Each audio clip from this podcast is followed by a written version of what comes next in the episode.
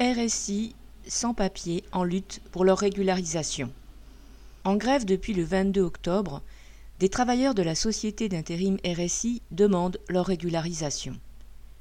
Expulsés d'une agence dans le 10e arrondissement, ils l'ont été aussi de l'agence de Gennevilliers et campent et dorment maintenant devant celle-ci.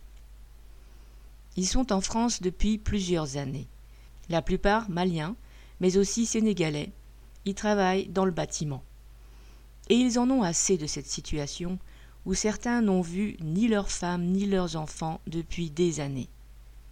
Dans l'après-midi du 27 novembre, un rassemblement a eu lieu à Gennevilliers à l'initiative de la mairie, en présence du maire et d'un certain nombre d'adjoints.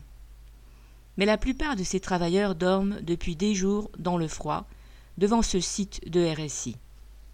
Citation tout le monde sait que nous n'avons pas de papier.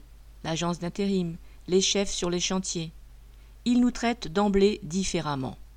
On est insulté, sous pression. Si on se défend, on nous répond fin de mission. Si on est blessé et qu'on ne peut pas retourner sur le chantier, on est viré. Sinon, on continue de travailler malgré les douleurs. On travaille comme des esclaves. On n'est pas considéré comme des hommes, a déclaré un gréviste à une journaliste du Parisien.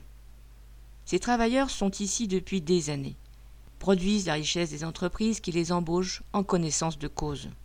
Leur situation mesure le mensonge des discours sur le prétendu problème que constituerait l'immigration. Ces travailleurs doivent tous être régularisés. Correspondant Hello.